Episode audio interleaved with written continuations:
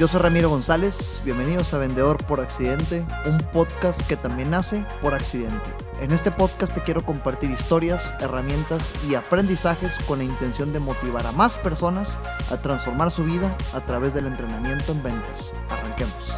Bienvenidas y bienvenidos sean todos a este nuevo episodio de Vendedor por Accidente. Eh, saliéndome un poco del patrón al que estábamos acostumbrados, decidí crear esta nueva miniserie o esta nueva sección, división de episodios que se sale de lo que estábamos ya haciendo para platicarles cómo estoy viviendo como un servidor que es un humano, como cualquiera de ustedes que está escuchando eh, todo este podcast, está viviendo toda esta crisis económica que estamos pasando a causa del coronavirus. Todavía no estoy seguro de cómo lo voy a llamar a estas cápsulas que quiero hacer con ustedes. Definitivamente no van a ser una o dos, van a ser varias.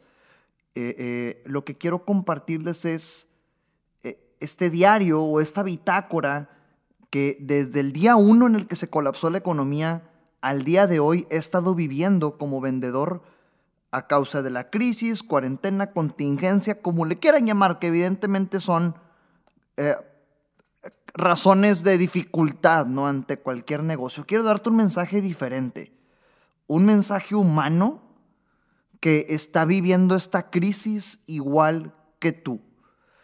Allá afuera hay abundantes noticias negativas, o al menos constantemente casos más, casos más, y, lo comparten como prevención, sí, pero tu mentalidad lo toma como algo negativo. Y luego volteas a otro lado y te topas con otras noticias con falso optimismo, y luego volteas a otro lado y te topas con noticias que no te aportan nada. Entonces lo que yo quiero compartirte hoy es algo distinto. Eh, lo que yo he estado viviendo estoy seguro que más de una persona se va a identificar. Al menos no he visto a una sola persona allá afuera que acepte que le está llevando el carajo con esta situación y, y haga sentir a los demás que no estamos solos en esta difícil situación. Ojo, no estoy siendo fatalista, no estoy siendo negativo, no estoy para nada dándote un mensaje ser optimista porque es totalmente lo opuesto. Quiero darte hoy un mensaje como faro de esperanza. Pero la primera parte de este episodio es con la intención de que estés tranquila, estés tranquilo, de que sentirte como te estás sintiendo, como si alguna vez te sentiste con esa negatividad a causa de todo esto, es normal. Por lo tanto, te quiero platicar hoy de cómo he estado trabajando para llevar esta situación y quiero que te sientas con la seguridad de que te lo está diciendo un humano a quien le ha estado costando horas de trabajo, a partir de que todo esto colapsó. Entonces empecemos con la primera parte. Parecía que todo iba tan bien. Eh, me acuerdo enero, febrero, marzo, eh, la mitad de marzo al menos, los pronósticos de negocio cerrándose, ventas a la alza, nuevas sociedades, nuevos emprendimientos, planeábamos viajes de negocios, le estábamos metiendo turbo interesante al negocio, proyecciones económicas y proyecciones de cierre de tratos y de con nuevos clientes y cámaras y organizaciones a como estábamos acostumbrados y ¡pum! llegó el virus. Al principio fue sorpresa, así lo sentí yo, fue sorpresa, digo, lo veíamos venir. Estábamos enterados de las noticias en el viejo continente, los asiáticos como estaban viviendo todo esto, los europeos, pero al menos yo lo vi como algo lejano. Por favor, ¿cuántas veces no nos ha pasado que obviamente por ignorancia, como ya muchas otras veces sucede, pues del otro lado del mundo hay crisis y nunca nos pega, al menos de manera directa, esa crisis? Y no importa de qué parte del planeta estés esto, sucede algo del otro lado del continente y pues tú continúas tu vida y nunca sientes un impacto de manera directa. Al menos mi ignorancia me hacía sentir eso hasta mediados de marzo que el golpe se sintió fuerte. Muy pocas veces tienen impacto fuerte estos temas. Insisto, mi ignorancia es la que está hablando. Y, y, de repente los primeros efectos inmediatos, pues los negocios se cayeron, nuestros clientes detuvieron sus intenciones de invertir con nosotros, había miedo, había incertidumbre, todos, al menos yo que me dedico al entrenamiento en ventas, la gran mayoría de las personas se salieron de nuestros programas y, pues de la noche a la mañana, de la noche a la mañana México aceptó que estábamos en contingencia que había crisis y pues la gente explotó. Obviamente sentí miedo por una crisis que ante voces de los expertos con quien yo me asesoro, pues era más fuerte que otras. Tengo 27 años, es la primera crisis que me toca y ante voces de estas personas quienes me duplican la edad con quienes me apoyo, Ramiro, me decían, pues sí, tu primer crisis te tocó la más pinche. Pues oye, y, y aquí estoy, ¿verdad? Y así nos tocó. Entonces dejé de dormir, insomnio, me quitaron el gimnasio, el único hábito que me daba pilas y buenas y, energía para avanzar, mis hábitos alimenticios y cuidado físico para abajo. Sin embargo, reconocí en una plática con Jorge, ustedes lo vieron, mi socio aquí, eh, el que estuvo en un episodio conmigo, una plática con Jorge le marqué y yo le decía, oye Jorge, es que estoy asustado, necesito hablar con alguien que ya haya vivido esto. ¿Qué, qué pasó? ¿Tú viviste el, famoso error de diciembre? En México lo conocemos así, en el que se devaluó el peso mexicano. Tú has vivido otras series, ¿qué ha pasado? Y fue cuando él me dijo, pues mira, eh, eh, definitivamente te tocó tu primer crisis y pues no solo es la primera, sino que es la más pinche. Nunca habíamos conocido una de este calibre. Perdonen el lenguaje, pero pues tal cual como yo lo hablo con él, ¿no? Entonces, Después de estas casi semana y media, dos semanas en las cuales estaba yo asustado y, y, siguiendo la regla fake it till you make it, porque pues nuestros clientes que seguían con nosotros y confían en nosotros, y, pues es mi obligación reaccionar a favor de mantenernos vivos y creciendo a pesar de esto, empecé a volar el cerebro. Empecé a volar el cerebro, a trabajar con mi actitud y a buscar cómo sí crear cosas nuevas pero antes de dar un solo paso yo sabía que el principal cambio que tenía que hacer era con mi mente. Es nuestra responsabilidad, es nuestra responsabilidad como vendedores, como emprendedores, como empresarios, es nuestra responsabilidad sacar a flote la economía de nuestro negocio, de tu país y obvias razones de tu familia. Entonces esta mentalidad y empezar a mentalizarme con todas estas nuevas cosas, pues te quiero compartir, lo resumí en seis puntos, lo resumí en seis puntos que me empezaron a ayudar a mí. Sigo pensando, sigo mentalizándome, sigo actuando de acuerdo a estas seis mentalidades, seis maneras de ver la situación que te quiero compartir hoy para que las empieces a procesar en tu mente desde ya y salgas de ese bache mental que si estás es aceptable, eres humana, eres humano. Y, se lo comparto desde el punto de vista de un mexicano, de un ser humano que pasó por todo este proceso. Número uno, eh, hemos estado en constante comunicación con los más de 300, 250 centros, 300 Sandler que existen en el mundo. Y pues con intenciones de estar, de voltear a ver a los que están del otro lado del mundo, ¿no? Porque pues ciertamente de este lado del continente americano somos el espejo de, los, de lo que ellos ya vivieron. Tenemos que aprender de lo que ellos están viviendo. Y el primer mensaje que se me llegó a la mente con intenciones de compartirlo a nuestros prospectos, a nuestra audiencia, a ustedes y a nuestros clientes y por obvias razones, hacer producto del producto y ser congruente fue, la conclusión es esta, Ramiro. Número uno, es momento de intensificar la prospección y búsqueda de nuevos negocios. Número dos, sí, hay incertidumbre, pero la gente sigue comprando y hay que estar ahí para cuando tus clientes desean hacerlo. Número tres, hoy más que nunca es indispensable e importantísimo que logres diferenciarte de tu competencia, del mar universo de vendedoras y vendedores que existen allá afuera y demostrar que tú eres la ventaja competitiva de lo que vendes, no nada más tu producto o servicio. Que tú como vendedora, tú como vendedor eres la ventaja competitiva más allá del producto o solución que vendes. Segundo, mentalidad, segunda conclusión que me llevó a todo este cambio.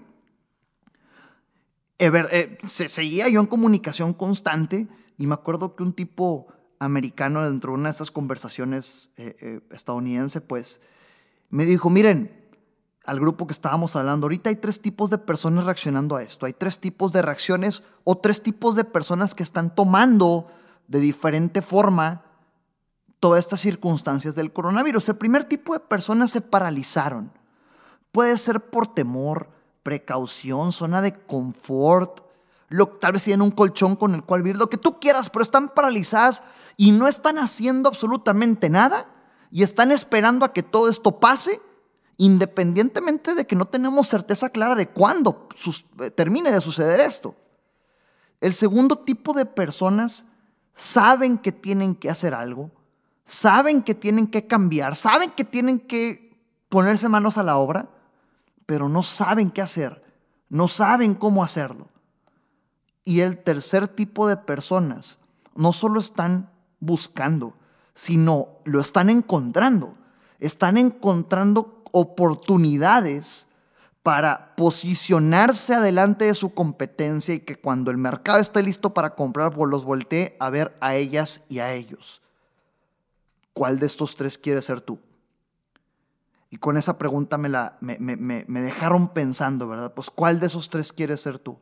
Por eso les decía ahorita que después de procesar todas estas seis mentalidades, pues se bola del cerebro de cómo hacerlo. Y quienes me han seguido en redes sociales, pues han visto que me he tupido de webinars y me he tupido de talleres que hoy están sacando adelante el negocio. Número tres, hay una estadística mundial de vendedoras y vendedores. Digamos que los las vendedoras y los vendedores se categorizan en tres tipos de personas, tres tipos de actitudes al vender. Y fíjate cómo se mezcla con este segundo punto que te acabo de decir. Y estas tres categorías en nosotros en Sandler las tenemos eh, pensadas y las, y las hemos compartido con nuestros clientes desde hace años, ¿verdad? No es algo nuevo. La regla del 20, 60, 20. 20% de las vendedoras y vendedores en las organizaciones típicamente son las ganadoras, los ganadores, los de alto desempeño. Estas personas que se ponen metas altas, van, fracasan, dan contra el suelo, chocan contra pared, pero se vuelven a poner otra meta alta hasta que la consiguen y están siempre manteniéndose motivados y ponerse metas es oxígeno para poder seguir adelante. Luego tenemos el 60% de las vendedoras y, vendedoras y vendedores que son los mediocres. Y fíjate, mediocridad, mediocre puede sonar una palabra muy fuerte, pero esta definición se la escuché a Cheta con quien también tengo un episodio, pues mediocre, por más palabra fuerte que sea, no es un insulto, es que eres del medio. Eres un promedio. Y estas personas mediocres son las que permiten que las emociones afecten su productividad. ¿Qué quiere decir? Que si tú te estás estancando en este mar de negatividad que está arrastrándonos a, hundirnos en baja productividad, posiblemente estés dejando que la mediocridad te absorba. Entonces, ¿qué vas a hacer para convertirte en ganadora? ¿Qué vas a hacer para convertirte en ganador? Y luego tenemos al 20% restante que son los perdedores. Y estos perdedores ya se dieron por vencido, ya tiraron la maca y, lo peor es que a veces ni se dan cuenta, entonces están únicamente contaminando a su equipo. Y o están alargando una muerte que están dejando que ellos mismos existan. Entonces la conclusión aquí, si en, cada organización y por lo tanto en el mundo 20% de las personas de venta son ganadoras, 60% son mediocres y 20% son perdedoras, ¿cómo quieres ser recordada? ¿Cómo quieres ser recordado? Como ganador, sé congruente. Sé congruente. A menos que quieras ser considerado como mediocre, pues ahí no te digo nada, pero si quieres ser considerado como una persona ganadora, haz lo congruente. ¿Qué hace una persona ganadora, pues mantiene sus hábitos, mantiene su disciplina, se sigue poniendo metas, juega con lo que tiene, acepta que el universo puede estar conspirando a una, a, una sintonía y tú tienes que jugar con lo que tienes. Deja de ser excusas, se responsabiliza en lugar de buscar culpables. Mentalízate con esta mentalidad ganadora. Cuarta mentalidad y cuarto hábito mental que estoy manejando en estos días. Lo que decía ahorita, de ego no vas a alimentar a tu familia. Excusas versus responsabilidad. Subí un video en alguna ocasión hace dos, tres semanas, ya no me acuerdo, hace un, buen tiempo, ¿verdad? Eh, en el que yo les decía que pues de repente se acercan conmigo vendedoras, vendedores y me dicen, oye Ramiro, ayúdame con esos problemas, etcétera, bla, bla. Y les digo, oye, pues ¿cuáles son tus principales retos en ventas? Y empiezan, no, es que la competencia, es que el mercado, es que la economía, es que la política. Ahora, mentalízate ahorita, es que el coronavirus, es que la contingencia, es que la depresión, es que X, Y, Z. Ok, ok, ok, bueno, pero cuando te ha ido bien, cuando te fue bien, ¿qué es lo que hiciste? ¿Qué, qué es lo que hiciste para que te fuera bien? Y ahora sí, no, es que yo soy bien fregona. Yo soy un super vendedor, te vendo aire. Yo, no, hombre, yo te cierro cualquiera. Por favor, ¿cómo es posible? y no se dan cuenta que ese ego es el que los mantiene empinados. Para quien me escucha otra parte de Latinoamérica, empinados es por los suelos, empinados es abajo, perdiendo, ¿verdad? Ese ego es el que los mantiene sesgados en la mediocridad. Porque ¿cómo es posible que cuando te va mal, eres buenísima, buenísimo para echar culpas? Y cuando te va bien, te echas las flores tú solo. Sí, yo soy bien fregón y yo soy bien fregona, soy súper vendedor. No, Responsabilízate de todo lo que suceda en tu entorno. De esa única forma, no solo es una ley de ventas, es una ley de vida. Si no te estás privando de la oportunidad de descubrir y reconocer qué puedes hacer más diferente o mejor en cada interacción de ventas. Porque si te la pasas tercerizando tus problemas, nunca vas a voltear a verte para saber qué puedes hacer más diferente o mejor. Entonces, cuidado con ese ego de únicamente tercerizar y echarte la maca porque lo que está sucediendo no es tu culpa. Responsabilízate de lo que está en tu dominio. Número cinco, es tu responsabilidad, y me incluyo, es nuestra responsabilidad ser faro de esperanza. Ser faro de esperanza. Te lo decía ahorita que te platicaba esa caída que tuve. Y fíjate, a esto me refiero con que, con que hay pocas personas, o al menos yo no he visto a alguien allá afuera aceptar que tiene estos golpes para abajo. Todo está dando un falso optimismo, tú échale ganas, sonríe y quién sabe qué. Bueno, pues yo vengo aquí, independientemente de lo que opine cualquier persona que escuche esto, a decirte que estoy reconociendo que sufrí miedo por, por una incertidumbre total que vivió nuestro negocio. Pero te, lo está diciendo alguien que está saliendo adelante. Y, y te lo está compartiendo alguien que desde la semana uno reconoció que tenía yo que ser faro de esperanza ante mis clientes. Independientemente de lo que vendas, tus clientes hoy no necesitan, hoy no necesitan. Y te lo está diciendo alguien que desde la semana uno fue y se paró enfrente de ellos para decirles en qué te puedo ayudar. Y aquí estoy y piensa de esta forma. Y compartirles todo este conocimiento lo único que hizo es que yo terminara de creérmela. Hoy el mundo necesita faros de esperanza. Suficiente crisis y problemas hay allá afuera. Alguien tiene que hacerlo. No te esperes a que alguien más lo haga. Haga, encárgate tú. ¿Cómo quieres ser recordado después de todo esto? Fíjate, Dan, cuando hablaba con Dan, con Daniel Macías, otro, otro invitado en este podcast, él me dijo algo que me gustó mucho, lo escuchó de alguien, ¿verdad? Pero me lo dijo, pues le doy los créditos a él. Me decía, Ramiro, cuando todo esto pase, la gente se va a acordar de quien sí estuvo ahí presente. Wow, eso vino a transformar mi vida y pues hay que estar ahí presente. Número 5, sé faro de esperanza. Número 6, equilibrio mental y emocional ya. Equilibrio mental y emocional ya. En algún otro episodio te lo decía. Hoy te lo resumo en un punto nada más de este capítulo. Cuida tu identidad y cuida tu rol. Identidad es quién eres, rol es lo que haces. En tu vida tienes una cantidad innumerable de roles. Naces y eres hija, hijo, luego eres hermana, hermano, prima, vecina, vecino, compañero de escuela, eh, boy scout, lo que quieras y gustas. Hoy eres vendedora, hoy eres vendedor pero tu desempeño en tu rol no define tu autoestima. Y lo peor es que si caes en el error humano de dejar que lo único que rija tu vida ahorita sea trabajo, pues piensa esto, el trabajo ahorita es difícil. Y si lo único que tienes en tu vida es trabajo, pues estás acabada. Estás acabado. Porque definitivamente va a haber malos días. Pero no por eso tu autoestima tiene que verse afectada. Y si lo único que tienes es en tu vida, insisto, es trabajo, pues estás dejando que tu autoestima y tu trabajo sean lo mismo. Equilibrio mental y emocional ya. El trabajo es difícil, sí. Cuida que no sea lo único que tengas en tu vida, si no estarás acabada, estarás acabado. Te dejo la regla de 3 y 2. A partir de ahora, semanalmente. Y si estás escuchando esto en jueves, empieza ya, no te esperes a que sea lunes, por favor. Semanalmente, ponte tres metas profesionales y dos metas personales.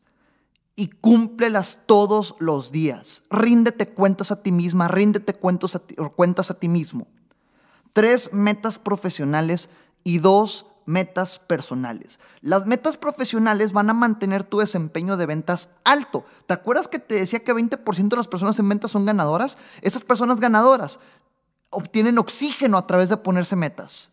Pero las, las personas ganadoras saben que tienen que tener una autoestima equilibrada. Por lo tanto, ponte esas dos metas personales, que es hacer ejercicio, alimentarte bien, leer, lo que sea que signifique para ti un esfuerzo pero mentalízate y cúmplelo ya. Tres metas profesionales y dos metas personales todos los días. Tres metas profesionales, dos metas personales todos los días. Mídelo semanalmente.